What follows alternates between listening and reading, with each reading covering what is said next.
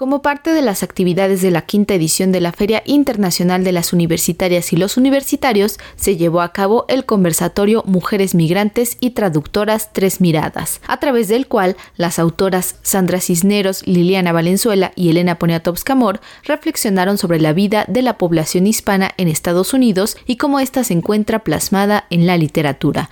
Un ejemplo de estos autores es Sandra Cisneros, una escritora chicana que desde su país e idioma nativo habla de México, lo cual para la escritora Elena Poniatowska es muy importante, ya que esa literatura que hace en la frontera rescata a personajes de la vida cotidiana. Bueno, el español que nosotros hablamos tiene mucho que ver con el que se hablaba en, España antes de la conquista, pero nosotros lo hemos enriquecido con todas nuestras palabras como achichincle y como decir todo chiquito. Entonces siempre estamos pidiendo perdón, ¿no?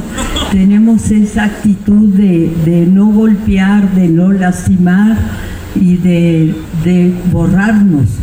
Por eso es tan importante pues, una literatura que se hace en la frontera que se autoafirma. Poniatowska, quien tradujo la obra La casa en Mango Street de Cisneros, comentó que en el caso de la traducción se debe apelar a la fidelidad. En el caso de la traducción, sí, la fidelidad es un honor, es parte del honor del ser humano de traducir con la, mayor elegancia, pero también con la mayor lealtad posible, de no querer agarrarse del texto de otra persona para disque mejorarlo, ¿no? Eso dentro de, yo creo que debería de ser la ley primera de lo que es la traducción. Por su parte, la escritora Sandra Cisneros se reconoció como parte de una corriente de hombres y mujeres de tercer mundo que viven en Estados Unidos y que escriben en inglés sobre personajes que hablan en español, y a pesar de no ser su idioma nativo, destacó la riqueza del español y las complejidades que existen en el terreno de la traducción, ya sea para los modismos o las frases y palabras que no figuran en el idioma a traducir. También comentó que la poesía es un género que nos hace falta en estos tiempos. Lo más difícil, vender poesía. Y poesía nos hace falta en estos tiempos porque la poesía transforme la oscuridad a luz.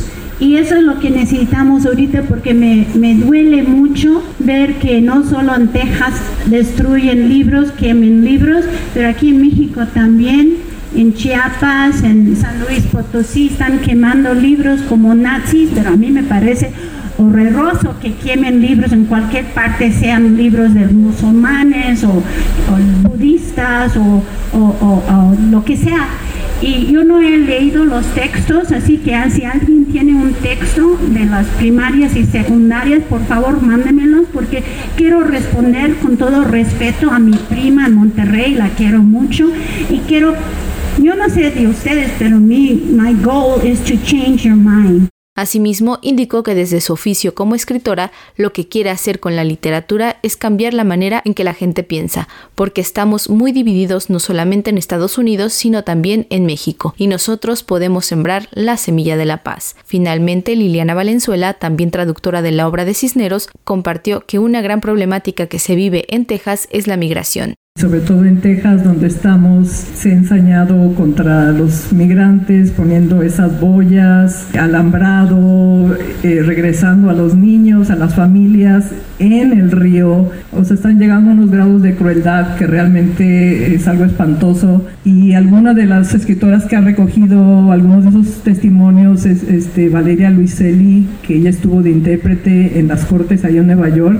recogiendo testimonios de esos chicos que a veces no podían ni verbalizar qué era lo que les había pasado porque un trauma tan fuerte, ¿no? Y, pues todavía eh, esa historia sigue y, y, la política, como sabemos, es una locura en todas partes, pero pues tenemos que seguir apoyando a todos los migrantes. Para Radio Educación, Pani Gutiérrez.